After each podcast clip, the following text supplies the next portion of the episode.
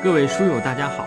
又到了我们阅读《春秋左传》的时间，让我们一起阅读，一同努力，一块儿成长。西宫十三年的呃第六件事儿呢，叫做仲孙角啊如周。那它见于《左传》西宫十三年的第一条：十三年春，齐侯使仲孙角聘于周。且言王子代，那么齐桓公呢？呃，派仲孙角到成周啊去访问，同时呢，要他说一说王子代的事儿。实际上是在前面啊，王子代呢发动了周围的戎人去攻打成周的这个都城，甚至把东门都给烧了。当时呢是周襄王啊请求这个。秦穆公和晋惠公出兵，才把这个事儿呢给解决。然后呢，晋惠公呢还让戎人呢和呃周王室呢这个讲和，但是没成功。没成功呢，这个周王室就赶紧找当时的霸主齐桓公啊。当时是齐桓公派管仲啊和这个席鹏，这是左膀右臂吧，来帮助周王室来平定这件事儿。这样的话呢，让这个晋啊、周还有周围的这个几个戎啊，当时是大概是六个戎哈，呃，终于和平了啊。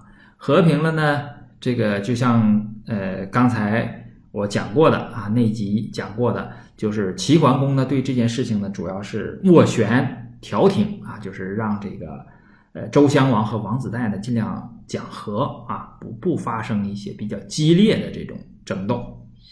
呃，所以呢，齐桓公就派仲孙角，这也是非常得力的一个臣子，到成州去斡旋，让他去说一说这个王子带的事儿。啊，《左传》呢说事必不与王言，呃，让他去说王子带的事儿。但是所有的这种聘问的这个礼节都行完之后，但是呢。仲孙角没有和周襄王说起这个王子带，归复命曰：“为什么没说呢？他回来向呃齐桓公复命说：‘未可，王怒未待，其十年乎？啊，不十年，王夫昭也。’呃，这句话呢是比较简单，我们从字面上也可以看出来说。”不能跟周王提王子带，为什么呢？周王的怒气呀还没有消，叫王怒未待。其十年乎？那恐怕要等十年了。不十年，王夫招也。不到十年，周王是不会招王子带，也就他这个亲弟弟回去的啊。这个呃，就是这么一个事儿啊。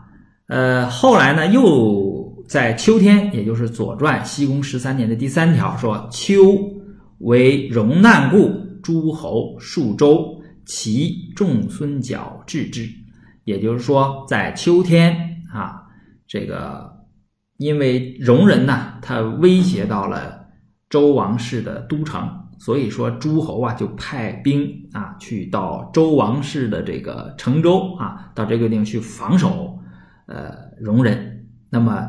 齐国的大夫仲孙角就把军队呀给送去了，就是齐仲孙角治之，啊，实际上呢也是去派他去这个斡旋啊，就是让周襄王和王子带，对吧？你看你们两个亲哥俩啊，呃，是不是就可以讲和了啊？这个大家呃和平共处啊，这是仲孙角如周。